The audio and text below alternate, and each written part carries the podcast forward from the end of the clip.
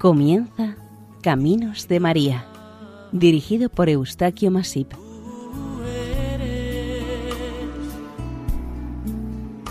Entre todas las mujeres.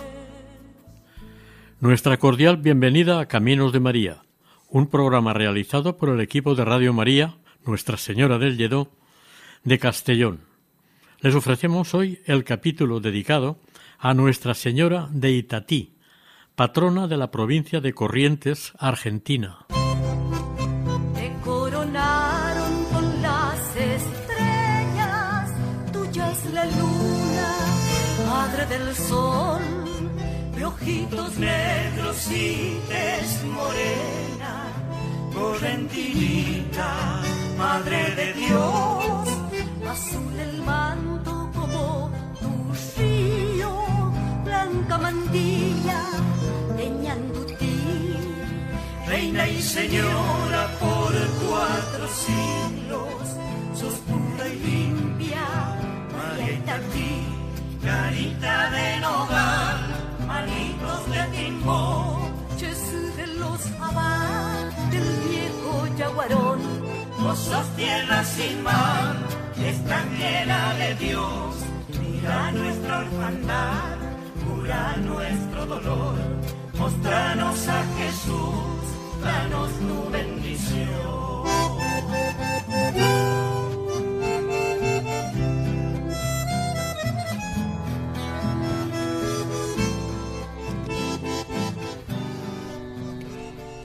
Señora de las selvas y pueblos guaraníes, qué dulce nos sonríes, divina aparición. Escucha que este himno de férvida alabanza, con vuelos de esperanza, nacido en la oración. Mira a los fieles, Madre, que de su amor en prenda, dedicante la ofrenda más grata a su humildad. Del inicio del himno a la Virgen de Itati, de Carlos Guido y Espano. El guaraní es la lengua que hablan más de seis millones de personas en el cono sur de América. Los guaraníes están asentados en la cuenca del río Paraná, entre los actuales países de Argentina, Bolivia, Brasil y Paraguay. Este pueblo, con el descubrimiento de América, quedó vinculado a la corona española en cuanto que, en general, asumió la lengua y la religión cristiana que difundieron los conquistadores y los misioneros.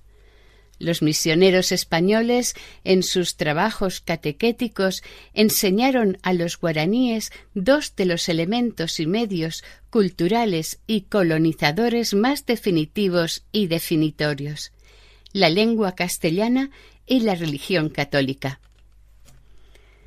En los primeros años del siglo XVI, el 28 de febrero de 1528, el explorador Sebastián Gaboto, al llegar al Alto Paraná, desembarcó en un poblado Otava habitado por aborígenes. Junto a un puerto que estaba a orillas del río Paraná, al poblado le puso el nombre de Santa Ana, donde se construyó el primer oratorio en el que se veneró al principio a la Virgen de Itatí. Algunos exploradores, compañeros de Gaboto, exploraron la laguna Iberá, a la que también le pusieron de nombre Santa Ana. Muy cerca de este pueblo estaba el poblado de indios aborígenes de Yaguarí.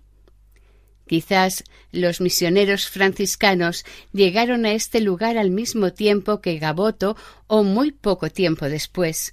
El caso es que los frailes franciscanos también en 1528 echaron la primera semilla evangélica en el distrito de Santa Ana, también llamado o conocido como Yaguarón, porque este era el nombre del cacique guaraní de esta zona.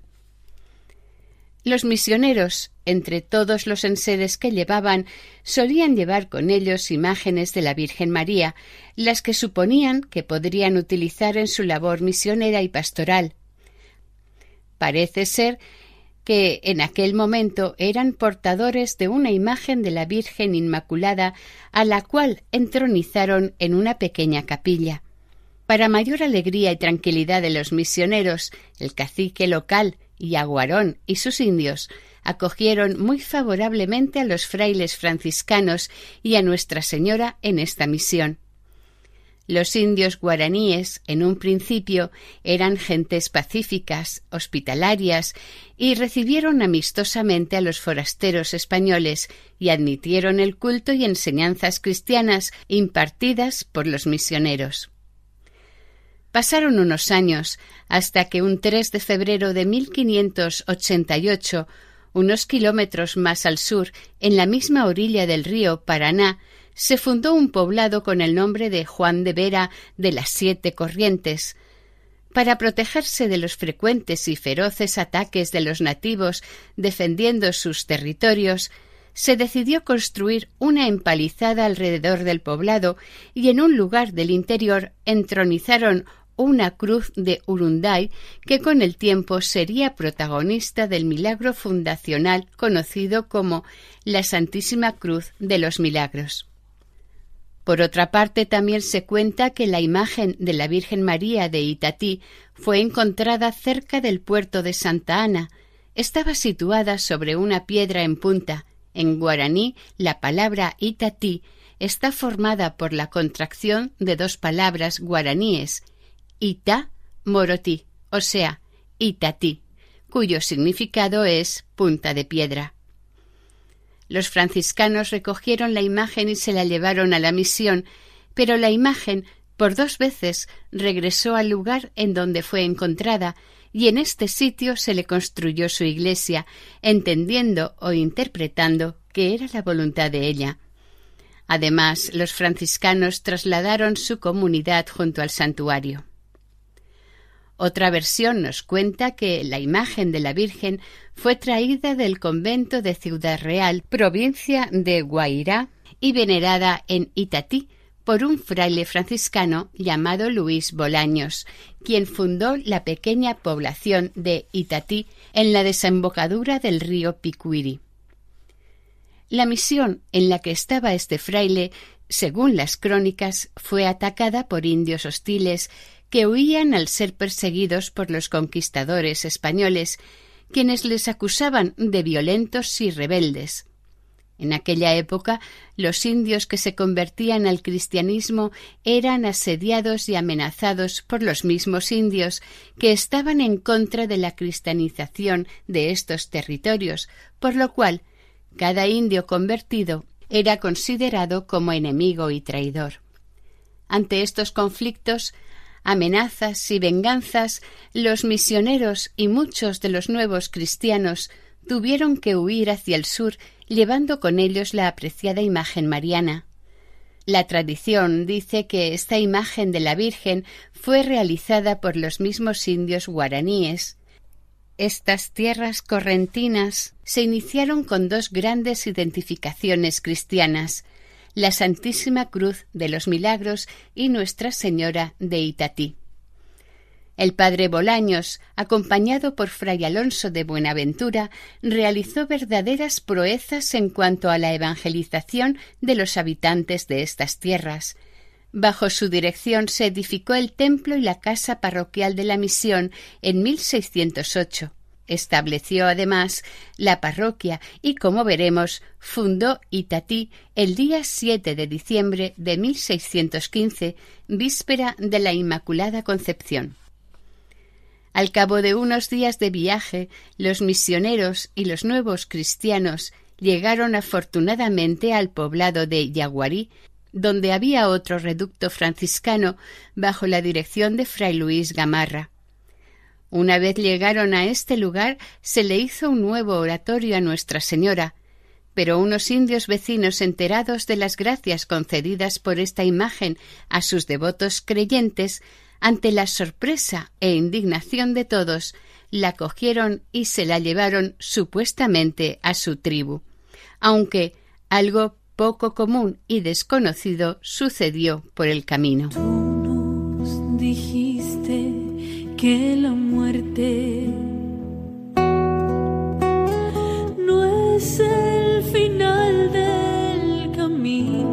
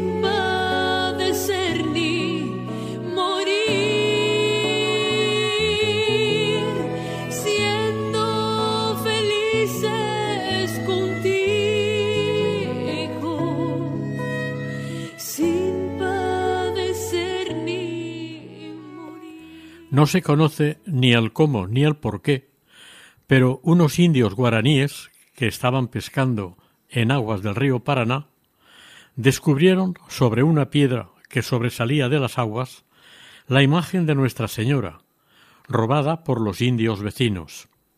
Esta aparición trajo a la memoria de algunos la leyenda de Itahuasí. Los indígenas, emocionados, avisaron al párroco que les atendía en su poblado, Fray Gámez, quien dispuso que la trasladaran a la misión de Santa Ana del Yaguarí.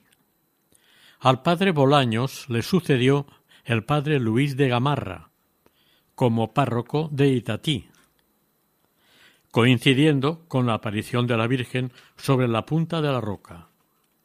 En las cercanías de este lugar, junto al arroyo Calería, Existen yacimientos de piedra blanca caliza.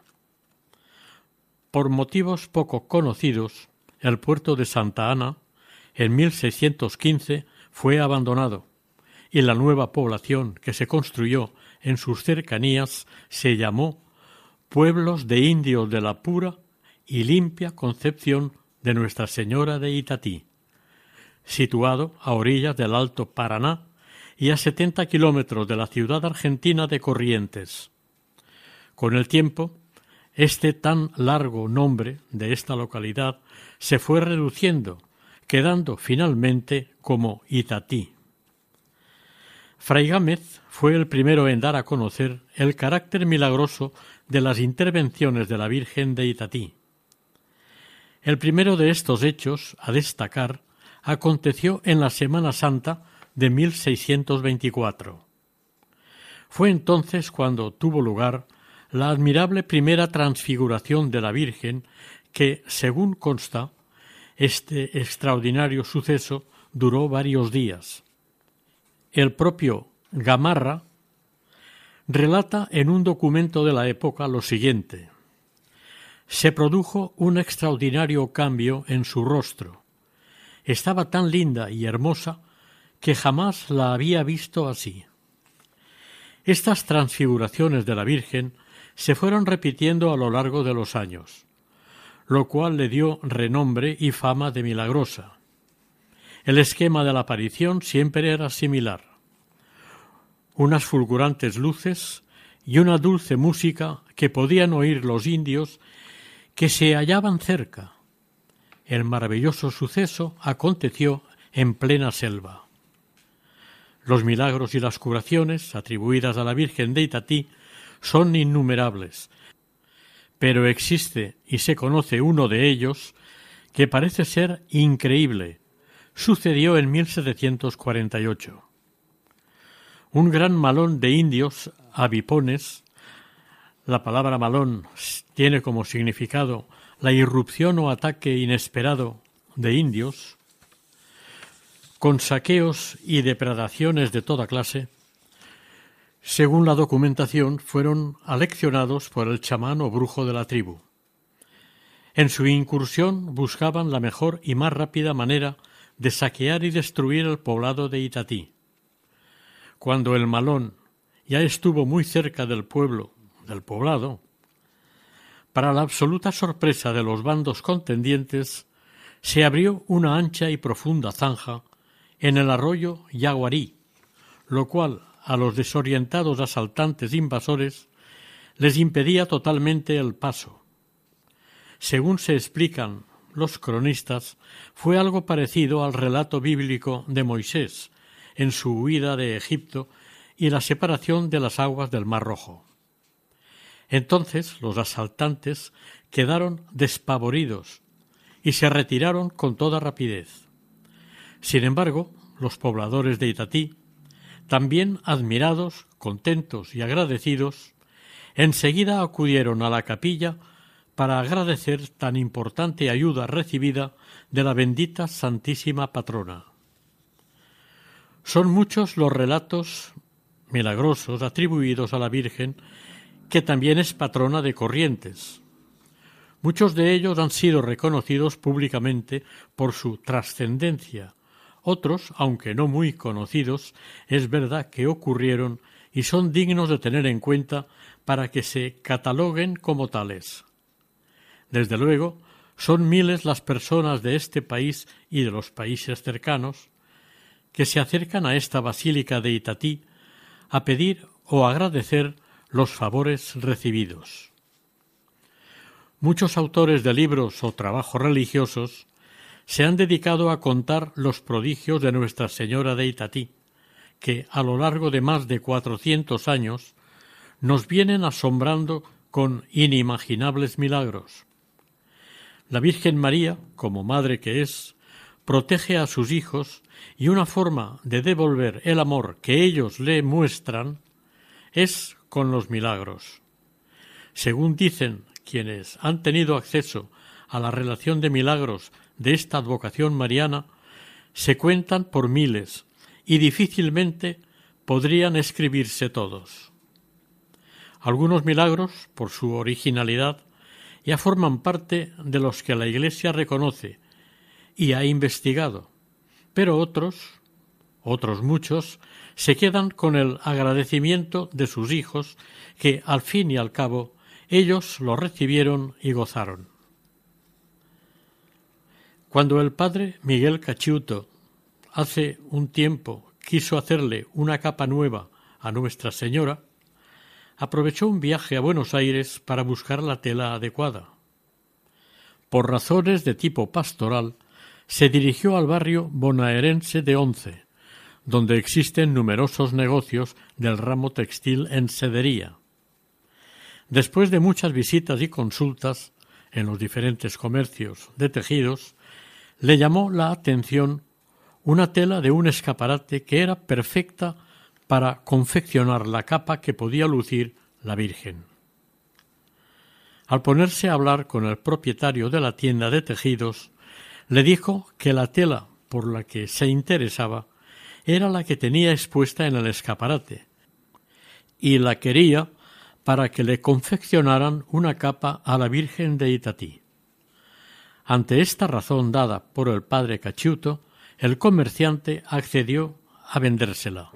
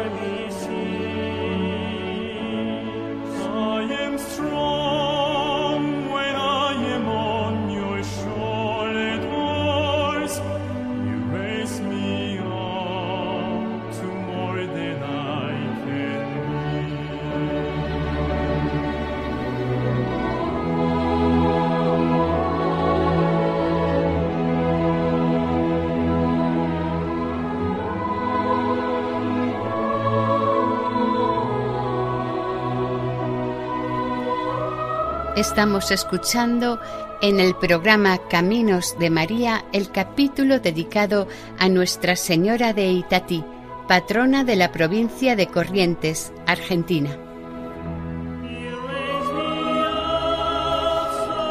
Lo más curioso fue que el propietario de la tienda durante un tiempo fue muy devoto de la Virgen bajo esta advocación, la conoció por mediación de unos amigos que vivían en la ciudad de Corrientes y era la patrona de la ciudad.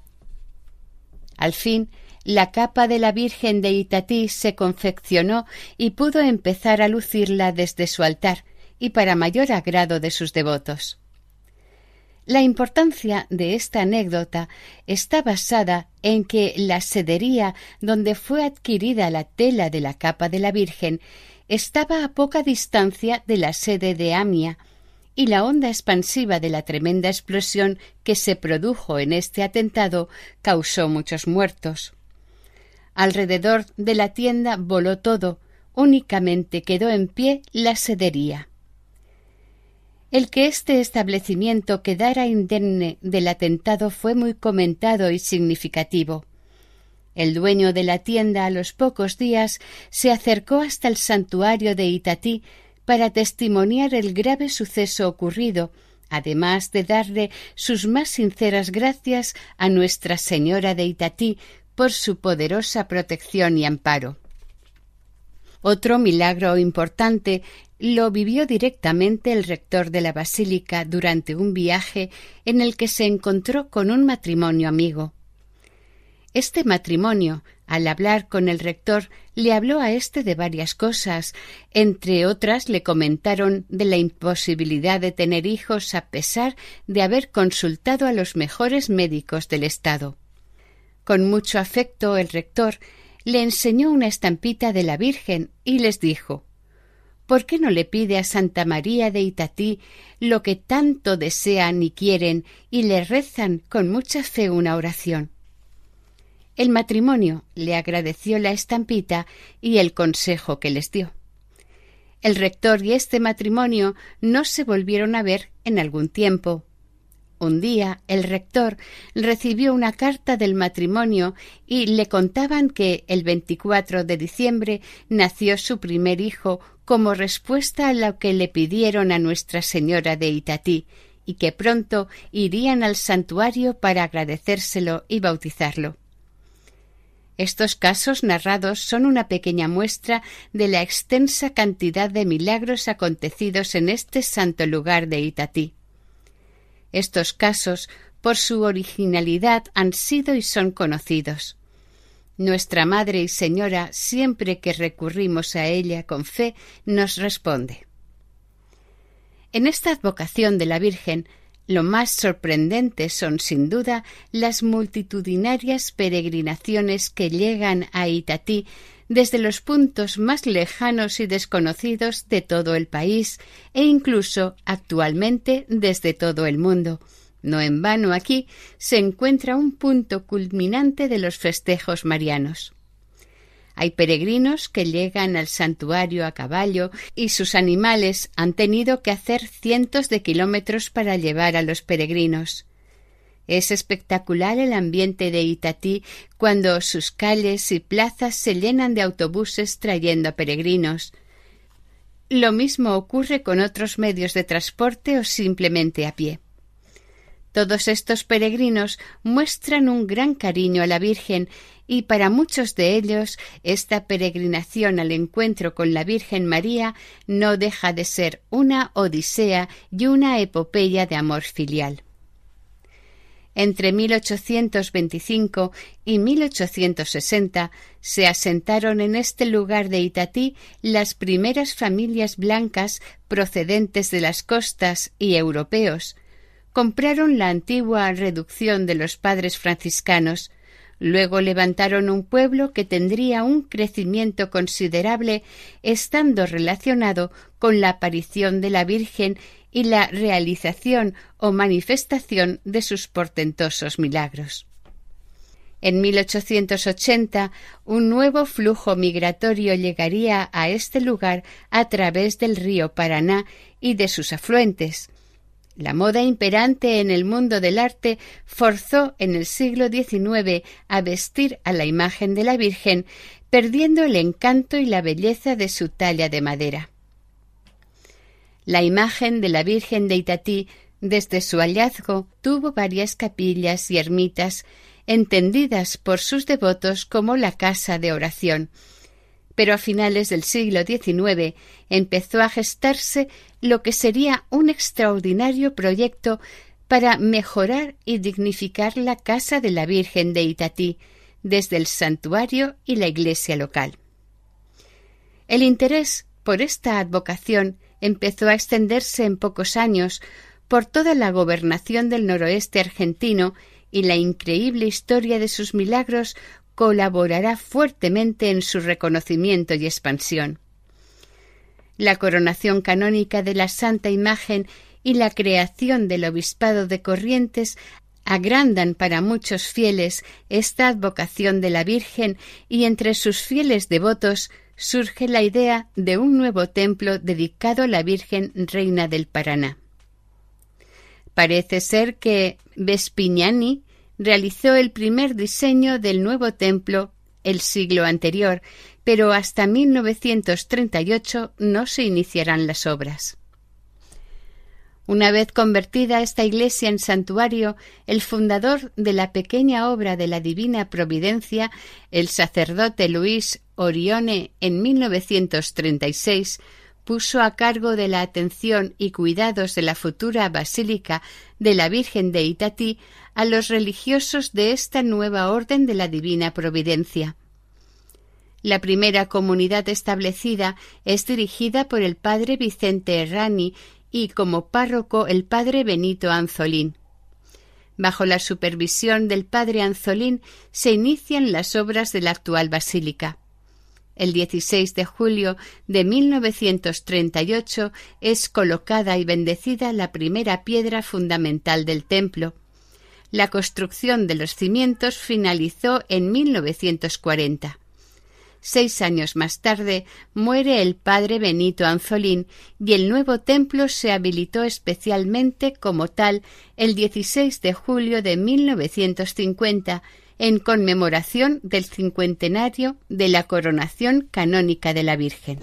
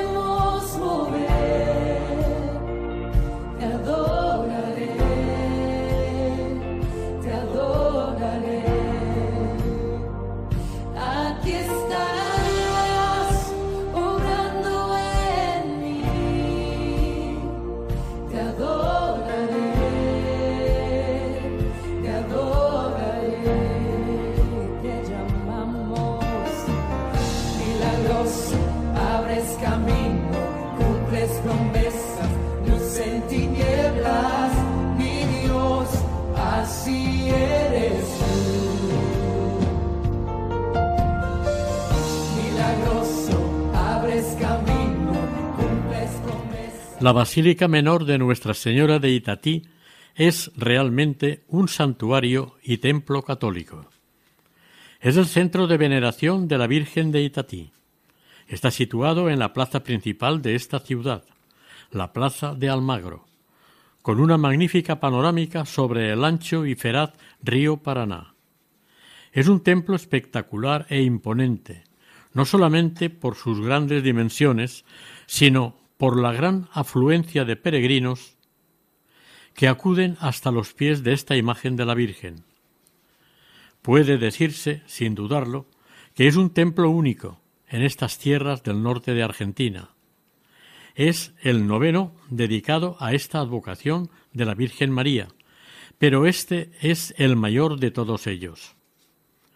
Como muestra de sus dimensiones, baste decir que la cúpula de esta basílica Tiene una altura de 88 metros, una de las más altas de América. En lo alto de la cúpula puede contemplarse una imagen de la Virgen de Itatí de cobre, con siete metros y medio de alta. El proyecto de este monumento arquitectónico se le atribuye frecuentemente al salesiano Ernesto Vespignani, pero en realidad la obra se hizo con un proyecto presentado en 1950.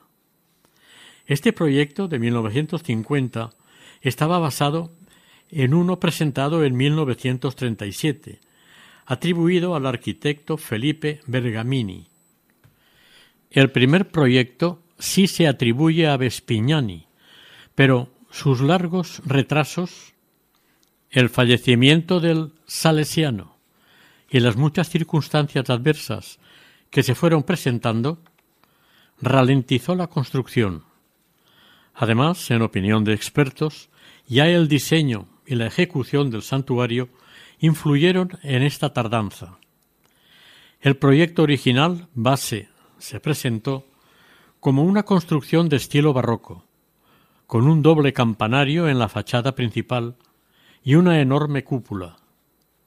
La superficie de este complejo religioso, que es la basílica, ocupa casi tres mil metros cuadrados y tiene capacidad para albergar a casi diez mil personas. En algunas celebraciones o peregrinaciones muy importantes, la asistencia de fieles se ha llegado a alcanzar con las doscientas mil personas en todo el recinto. Para llegar a la basílica se accede por algo parecido a un arco del triunfo, jalonado por dos torres, y en el arco pone Basílica de la Virgen de Itatí. Por un corto y amplio trayecto se llega al portal principal del templo. El acceso al mismo se hace por una puerta del centro, una vez se pasa la columnata. Es una gran arcada de medio punto, a manera de arco cobijo. Es un templo de planta de cruz latina y tiene una torre de campanas con una linterna, al final de las tres naves que tiene, en su interior, está moderadamente decorado. Con grandes columnas, murales, bajorrelieves y unos ventanales que, a través de los mismos, llega una tenue luz del exterior que proporciona en el templo un ambiente de claridad, serenidad, meditación y un silencio que se agradece. La capilla que servía de santuario con anterioridad a la construcción de la basílica quedó incorporada en un lateral de la misma. En la actualidad, la antigua capilla es la sede del Museo Sacro. Detrás del altar mayor se encuentra el camarín de la Virgen, una especie de capilla oratorio destinado preferentemente a la oración y meditación con mayor intimidad. El fondo del camarín cuenta con un bello mural en el que se ven unos indígenas con instrumentos musicales propios de estas tierras y parecen estar venerando a Nuestra Señora a orillas del río Paraná. En su camarín, la Virgen, se halla en una vitrina giratoria. En horarios de misa, la imagen permanece mirando a los fieles de las naves del templo. Durante la veneración silenciosa, Nuestra Señora se sitúa de espaldas a las naves del templo y mira al interior del camarín. La imagen de la Virgen de Itatí, la morenita de Argentina, es una talla en madera de timbó y el rostro está tallado en madera de nogal. Mide 1,25 metros de alta. Es de tez morena y abundante cabello negro. Está de pie y a sus pies una media luna plateada. Tiene las manos juntas en actitud de oración y sosteniendo un santo rosario. Viste manto azul y túnica blanca, con la que cubre su cabeza. Es muy hermosa, está perfectamente tallada, y el visitante, al contemplarla, la ve realmente hermosa, pura y limpia. Es la imagen de la Madre de Dios, asentada en su camarín.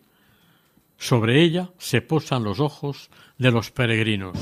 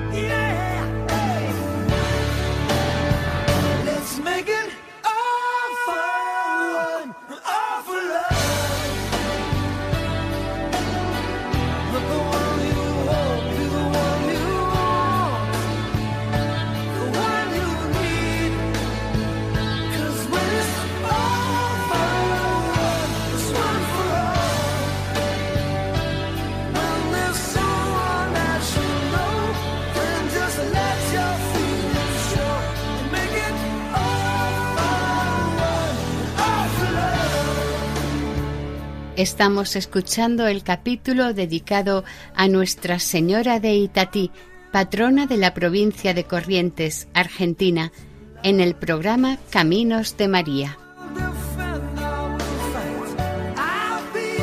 El 16 de julio de 1900, esta santa imagen fue solemnemente coronada por voluntad de su santidad el Papa Pío X en el santuario de la Cruz de los Milagros de la ciudad de Corrientes. En aquel entonces, Corrientes estaba integrada en el Obispado de Paraná. Esta misma fecha es el día oficial de su festividad respecto a la coronación canónica, pero la celebración religiosa se conmemora el día 9 de julio.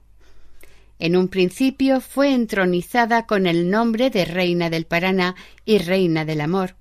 El 3 de febrero de 1910, este mismo Santo Padre creó la diócesis de Corrientes y su primer obispo fue Monseñor Niella. El padre Opai Cini escribió esta poesía dedicada a la imagen de Itatí con un lenguaje coloquial propio de esta zona. Dice así: Carita de nogal, manitas de timbó, que sí de los sabá, del viejo Guayarón. Vos sos tierra sin mal y estás llena de Dios. Mira nuestra orfandad, cura nuestro dolor. Mostranos a Jesús, danos tu bendición. El 23 de abril de 1918, la Virgen de Itatí fue proclamada patrona y protectora de la diócesis de Corrientes y también de la vecina de Misiones. Le rezan a esta advocación toda clase de personas, pero especialmente quienes desean bendiciones para el agua y también todo lo que esté vinculado con ella.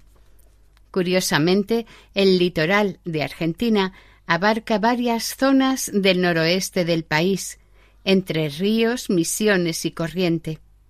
Aunque se denominen litoral, ninguna de estas zonas tiene algo de su costa en el mar o en el océano. El 8 de septiembre de 1979 fue bendecida y consagrada esta iglesia.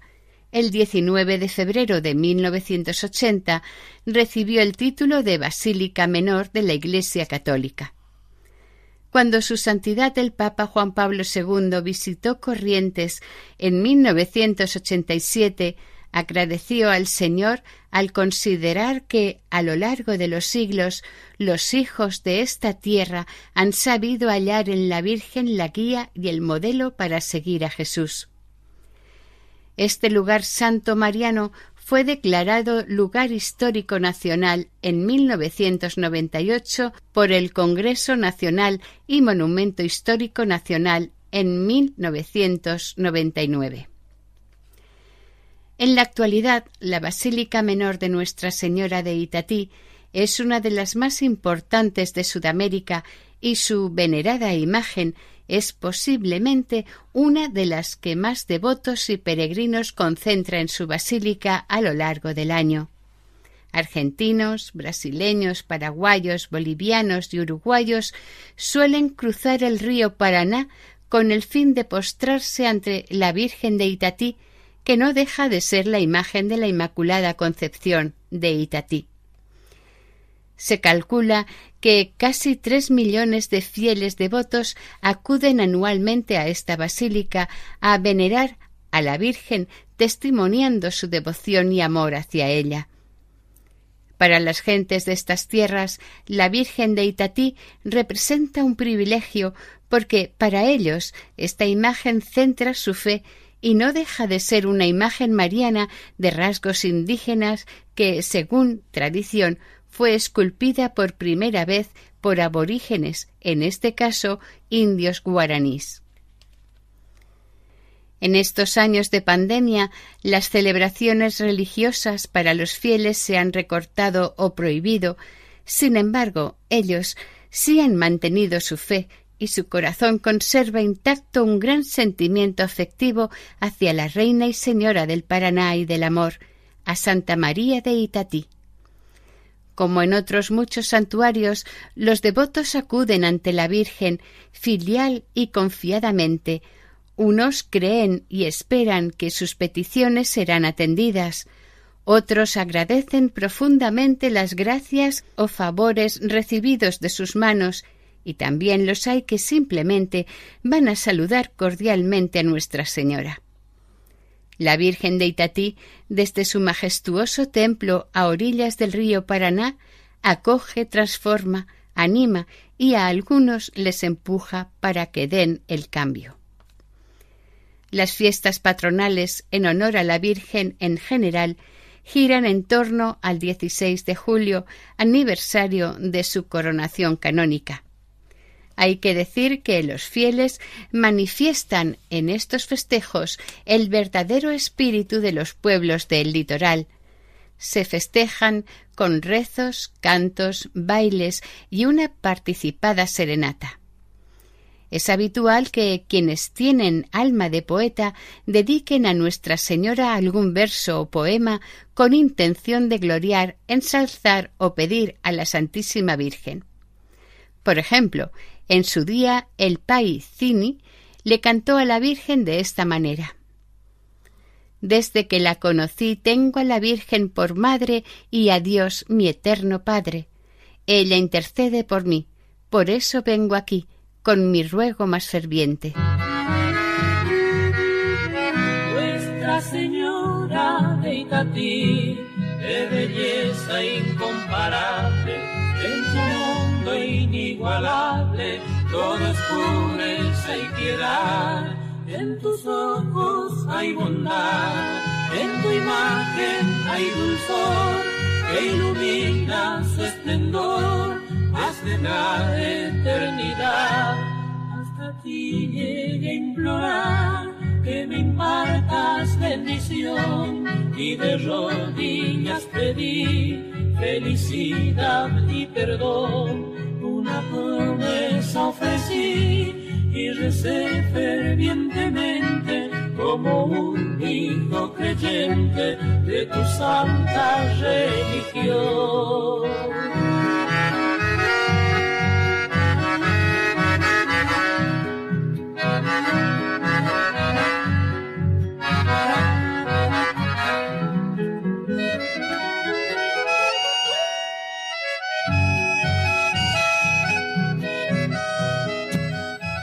Si durante todo el año Itatí es meta de peregrinaciones, no deja de ser conmovedor el recorrido del último tramo de los devotos que acuden ante Nuestra Señora descalzos o de rodillas.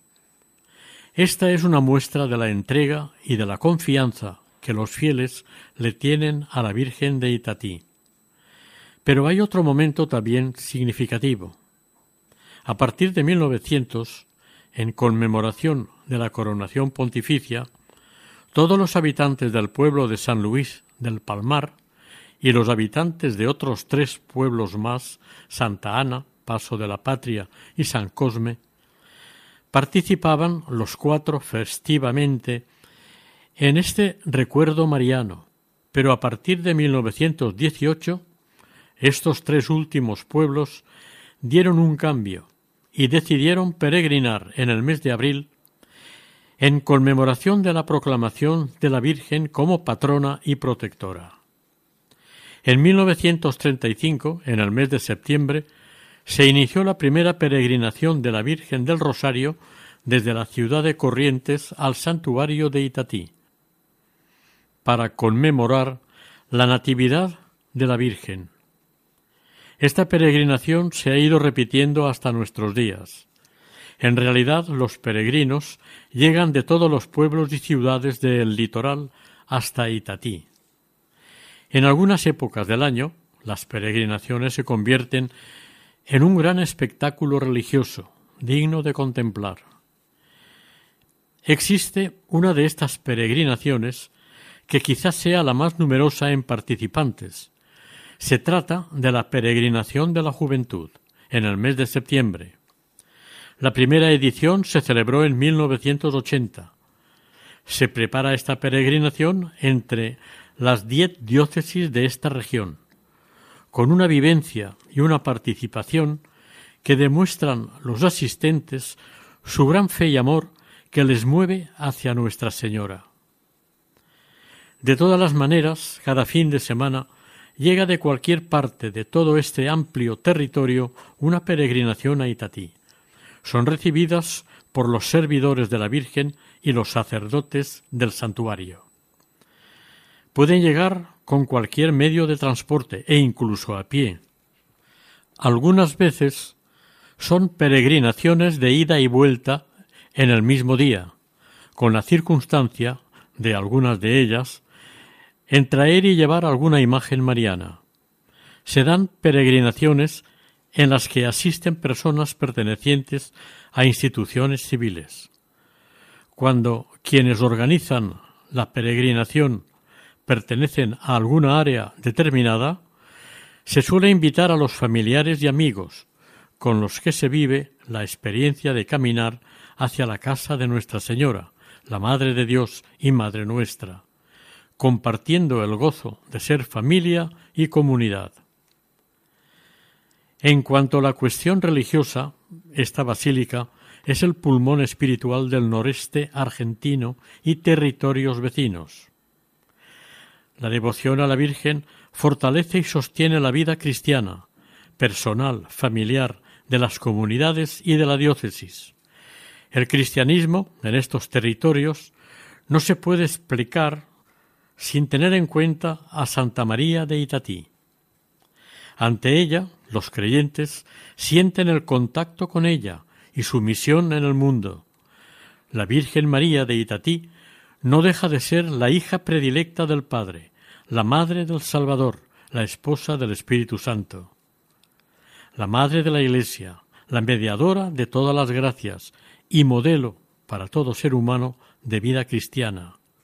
Por todo ello, desde la mirada de la fe, hace que el peregrino la mire a los ojos gozoso y confiado. En Itatí se vive y experimenta una silenciosa y misteriosa renovación de la vida cristiana, por ser el lugar de encuentro con Jesucristo, por mediación de la Virgen María. Es una experiencia muy grata al creyente, el acercarse al sacramento de la reconciliación, participar seguidamente de la Santa Misa y piden y agradecen abundantes gracias y favores. Se experimenta la ternura maternal de la Santísima Virgen María por el único interés de beber de la gracia de nuestro Señor. El peregrino se lleva la sensación de que la Virgen le invita a la conversión definitiva y a compartir la fe con los demás desde el amor. Entre los correntinos es frecuente oírles decir que esta tierra es de María, porque la historia de amor de la Virgen en estos lares se repite de vez en cuando, Es por esto que se la llama Tierra de María. La Virgen de Itatí abre sus manitas de timbó para llevar a sus brazos al niño Dios y transformarse tres veces en admirable, transformando los corazones y lanzando a sus hijos a dar a conocer a su Hijo Jesús en cada rincón del mundo. En el himno de esta advocación, unos versos invitan a su amparo y confianza. Dice así, al blanco, al negro, al indio, que acompaña entre jaguares, en su infortunio ampares. Oh Virgen de Itatí, y bendecida seas, por siempre lirio y palma, mientras contrita el alma del mundo sube a ti. Hoy queremos ofrecerte, Señor, nuestras manos y nuestra juventud, nuestra esperanza, nuestros anhelos, nuestra vida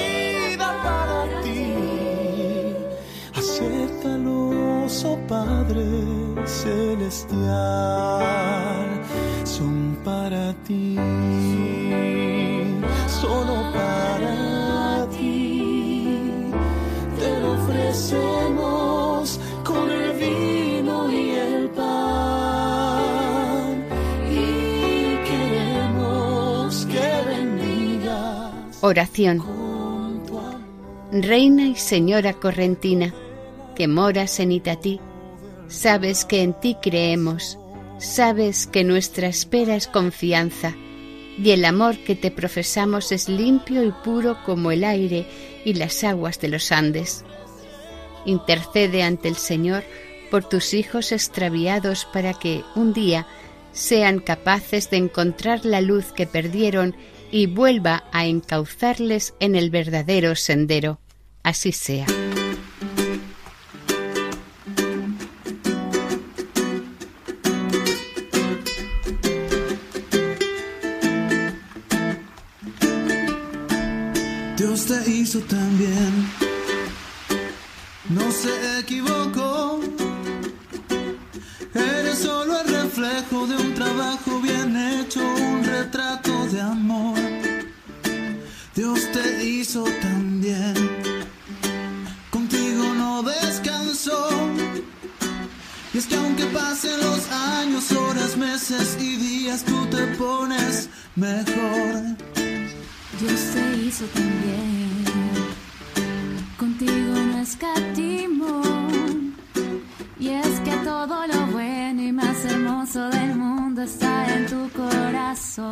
Finalizamos aquí el capítulo dedicado a Nuestra Señora de Itatí, patrona de la provincia de Corrientes en Argentina, dentro del programa Caminos de María.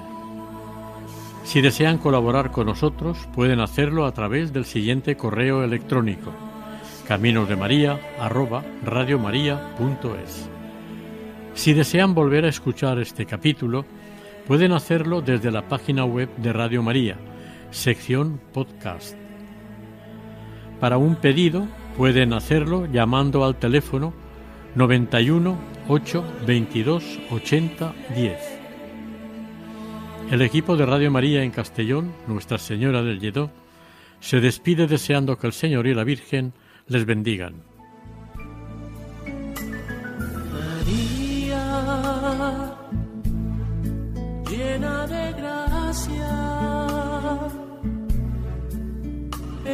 Señor